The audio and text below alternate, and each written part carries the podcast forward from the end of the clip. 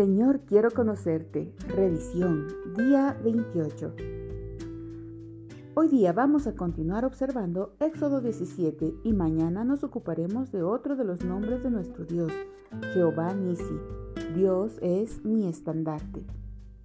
Prosigamos con el paso número 5. Listas. Hoy es una lista de todo lo que has aprendido a partir del texto sobre lo siguiente. La peña, Moisés y Amalek. Antes de que comiences te daré un ejemplo y algunas instrucciones.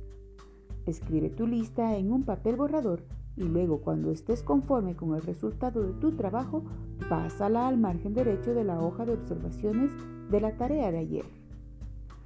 Haz la lista lo más concisa que te sea posible Sé sintético. Registra únicamente los elementos relevantes, las cosas importantes que has aprendido acerca de las personas, los lugares o los tópicos del texto. Permíteme ayudarte con una lista de referencia a la peña.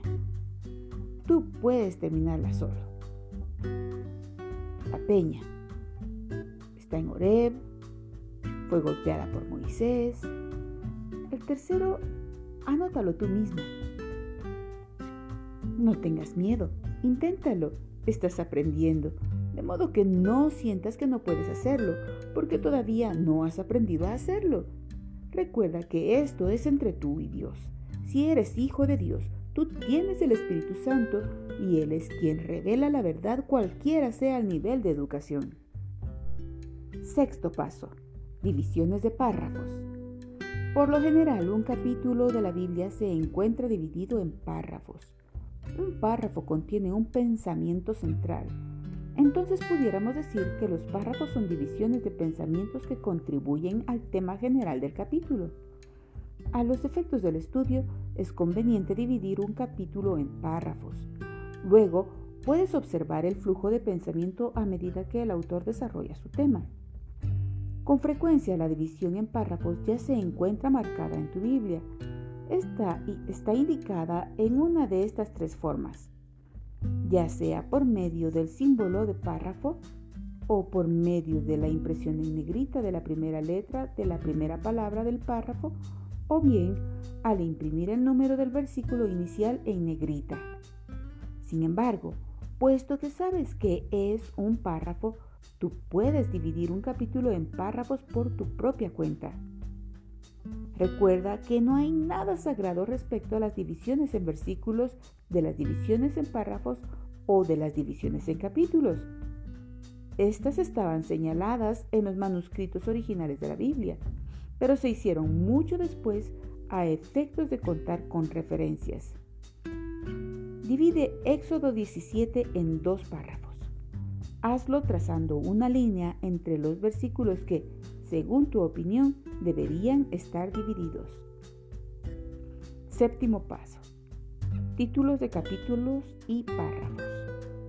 Antes de colocarle el título a un capítulo, elige un versículo clave que describa o exprese mejor el tema principal de dicho capítulo. En Éxodo 17 esto resulta un poco difícil debido a los dos eventos importantes que tienen lugar. Sin embargo, con el fin de practicar, hazlo lo mejor que puedas.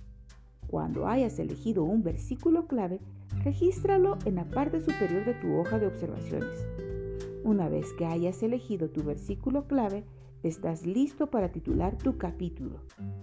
Habitualmente, el versículo clave te ayudará a encabezar el capítulo con un título. Tu título debe cumplir con los siguientes requisitos. Uno debe tener cuatro palabras o menos. Dos, debe contener por lo menos una palabra clave del texto. Tres, debe describir el tema del capítulo. Y cuatro, debe ser diferente de otro título de un capítulo o párrafo. Trabaja con tu título en un borrador hasta que lo logres lo que desees y luego escríbelo en la parte superior de tu hoja de observaciones. Titula tus párrafos siguiendo las mismas reglas que te mencioné para titular los capítulos. Cada título debe escribirse en el margen izquierdo de tu hoja de trabajo de observación. opuesto al párrafo que representa. El margen izquierdo está reservado para estos títulos. Cuando pienses en un título, trata de que los títulos que has elegido para los párrafos fluyan de la forma más gramatical y lógica posible en correlación con el título con que has encabezado el capítulo. Bien, estimado amigo, has terminado tu hoja de observaciones. Te felicito por tu perseverancia. Antes de que termines tu tarea de hoy, permíteme hacerte algunas preguntas acerca del texto. Escribe tus respuestas a continuación de cada pregunta. Primera pregunta. ¿Cuál debió ser la respuesta de los hijos de Israel ante la situación de no contar con agua? ¿Por qué? Segundo, ¿cuál fue el significado de golpear la peña? Lee Primera de Corintios capítulo 10 versículo 4 y Juan capítulo 7 versículos 37 al 39. Tercero, ¿cuál sería el nombre de Dios que se aplicaría en este caso? ¿Por qué? Y cuarto, ¿cómo aplicarías esta situación de falta de agua a tu propia vida?